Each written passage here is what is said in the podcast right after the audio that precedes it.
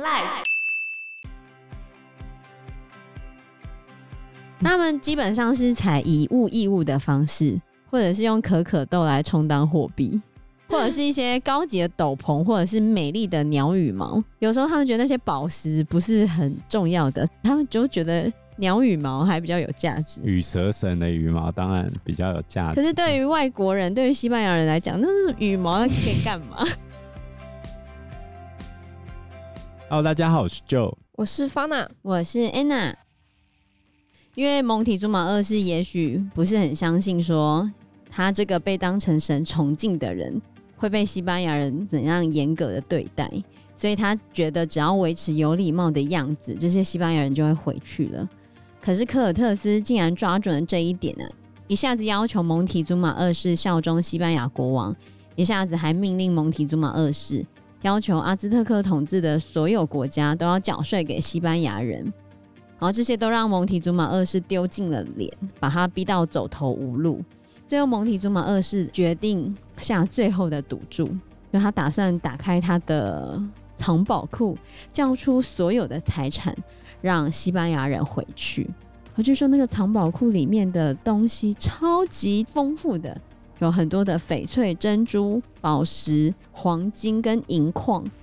那得到这批财富的西班牙人呢，相当的高兴。据说当时的黄金总共有一吨重，一公吨。对，可是蒙提祖马二世错了，因为科尔特斯这一行人根本就没有要这样子撤退的意思。结果科尔特斯在阿兹特克已经待了八个月了。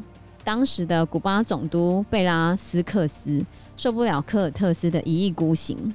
为什么他觉得科尔特斯一意孤行啊？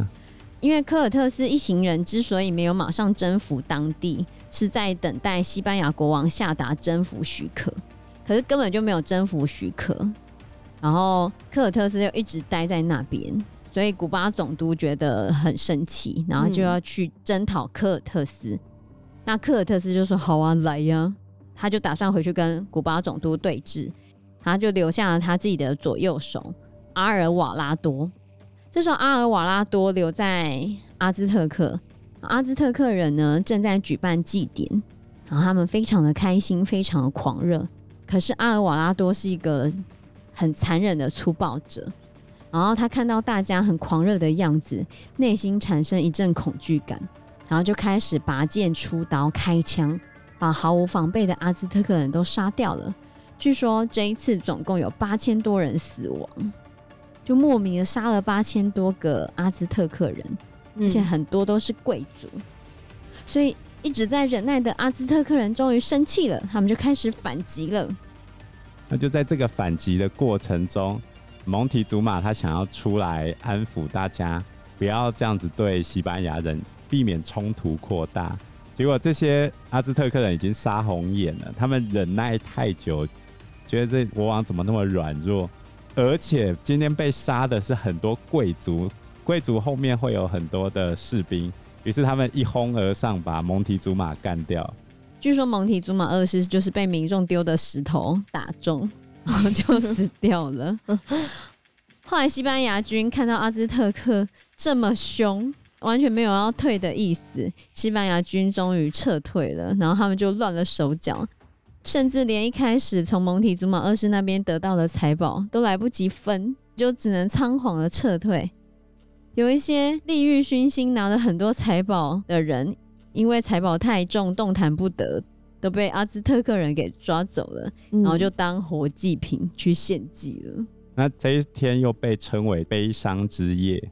对，因为当时剩下的西班牙人呢，就是死了一半左右的人吧。大概剩下四百多人而已，只剩下不到全军的二分之一。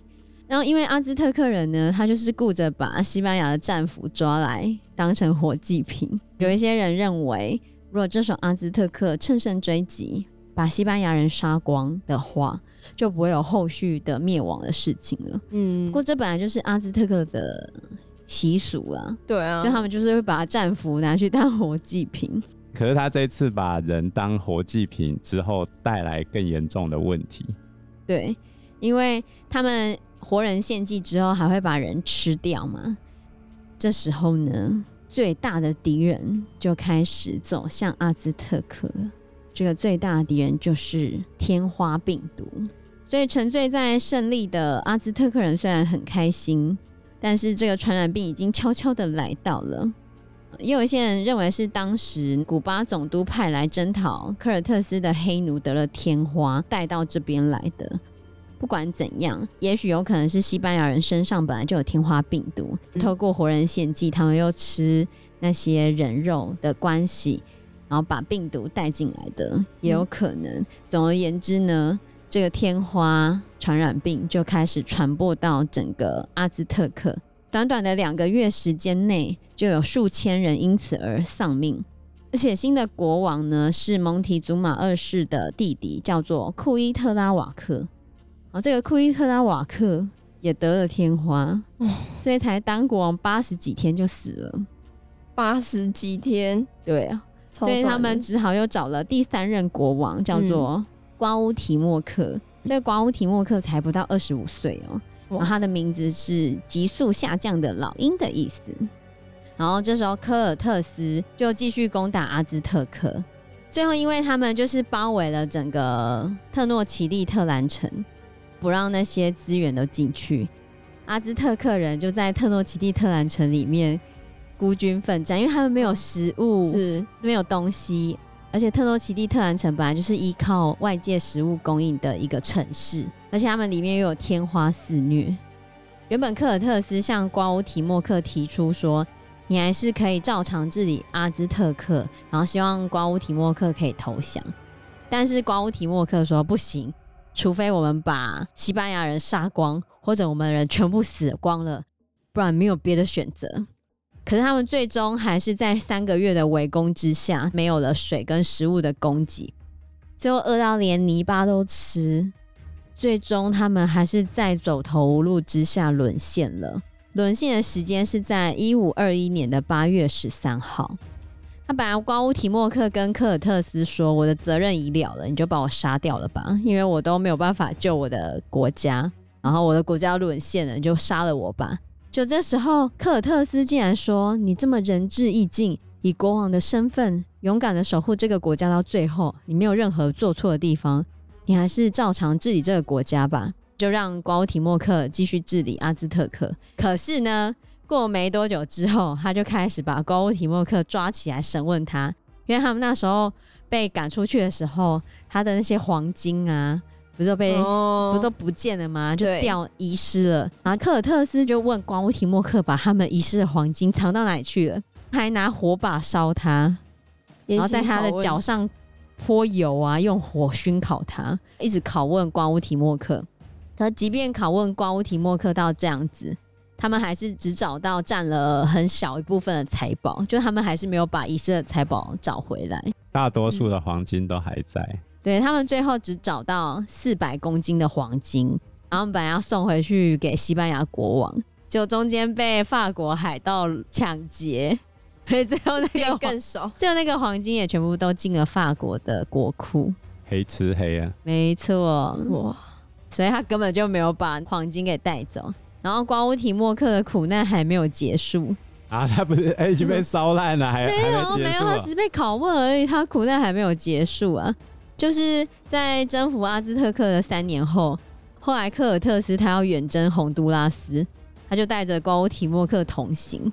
然后他不是脚已经被拷问到一跛一跛的了吗？嗯，这等于对他是另外一个酷刑，而且半路上他又怀疑瓜乌提莫克要叛变。然后他就把他处死了，最后就把他吊死在木棉树上，超衰的，很可怜。超级这名字取的不是很好，下降的老鹰，一整个就要去送死。你这样讲好像也有一点吧？所以这就是阿兹特克的最后一刻。对，阿兹特克最终的国王最后还是惨死，嗯，真是惨死。而且是被凌虐而死。对啊，so sad，难过。那我们最后来讲一下阿兹特克人的生活吧。对，讲一下有趣的部分。刚刚实在是太难过了。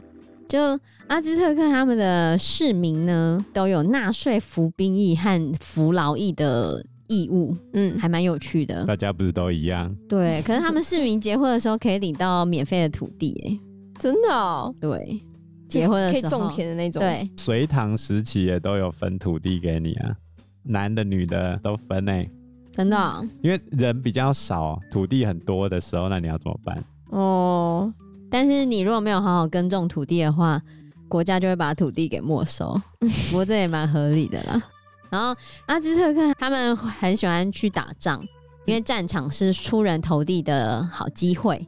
你只要抓到越多的俘虏，你的阶级就会升得越高，然后就可以领到很多的土地，就可以变英勇士。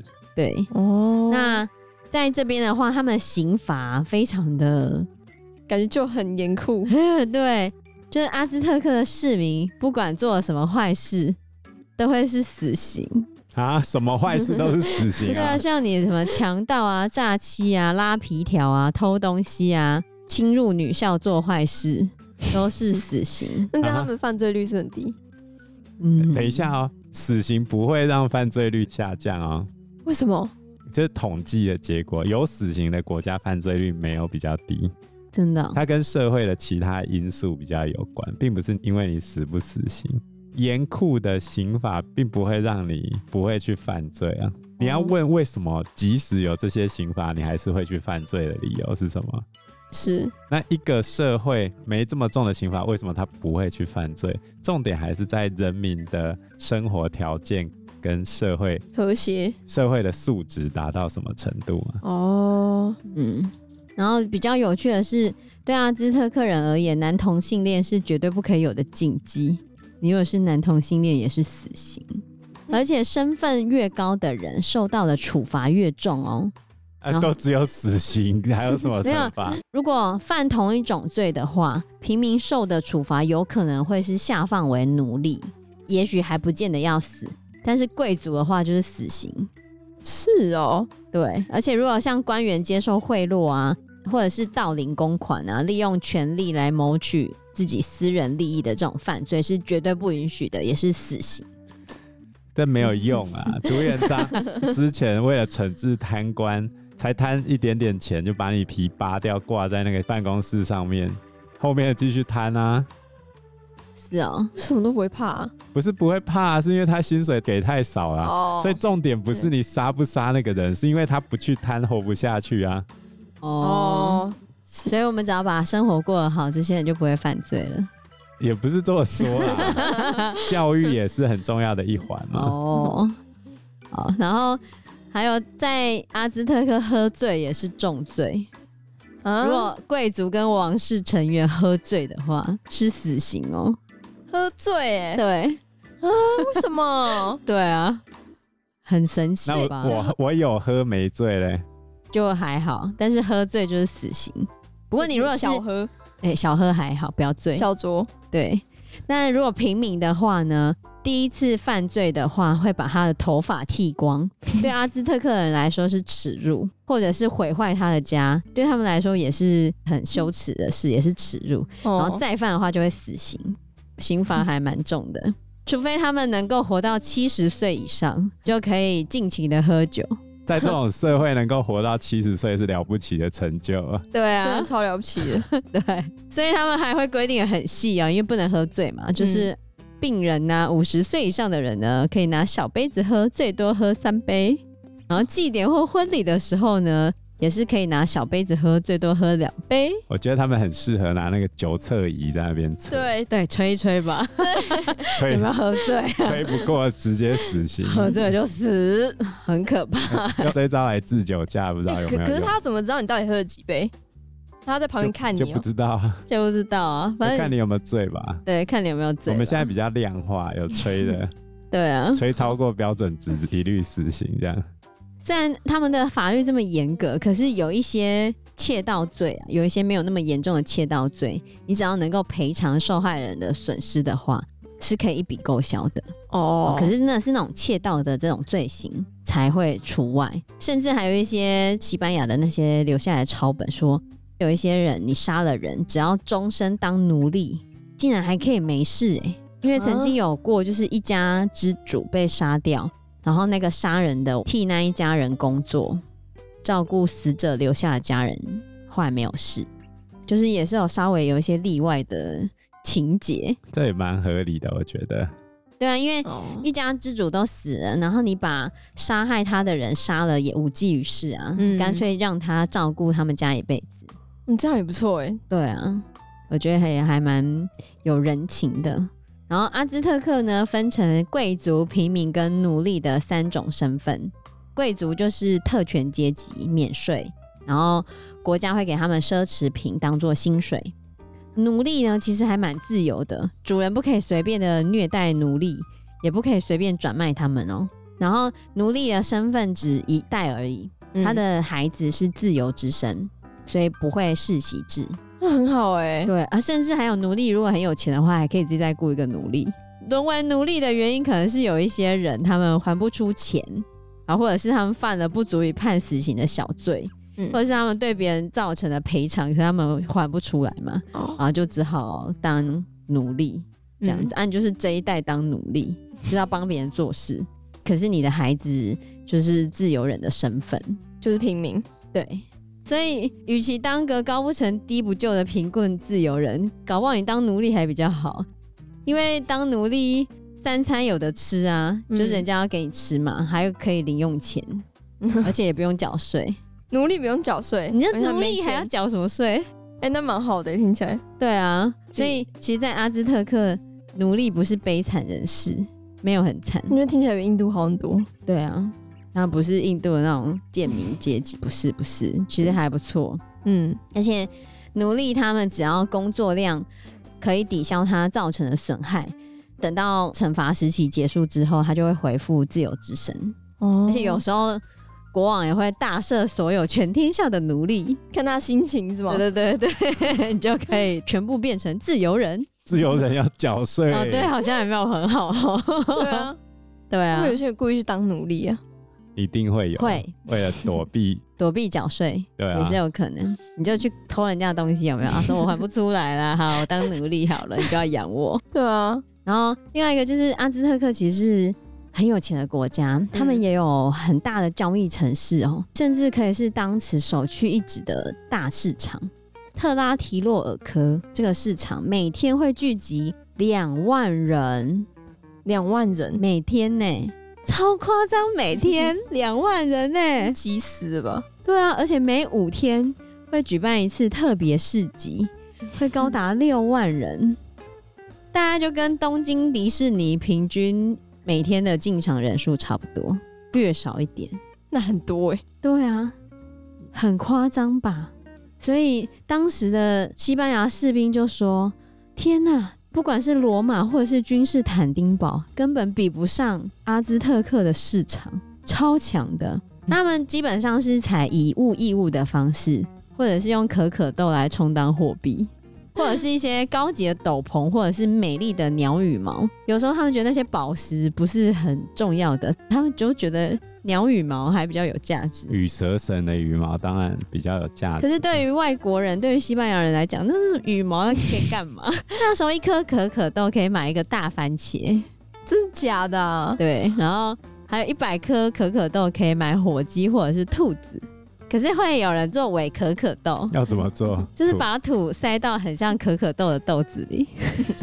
哦，就伪可可豆，咬下去就知道啊。对啊，那边就是可以买食物啊，或者是服饰啊、家具、手工艺品、动物或者是奴隶，就各种东西都可以卖，以物易物，或者用可可豆来买，或者是漂亮鸟的羽毛。我是像可可豆要自己种是吗？对啊，哦，对，还蛮有趣的，很促。他们会吃可可的肉啊，嗯、可可豆就留下来。嗯，对。那当时真正发源于这里的巧克力，其实是把那个磨好的可可豆加上水、辣椒、果实和玉米粉混合而成的粘稠饮料。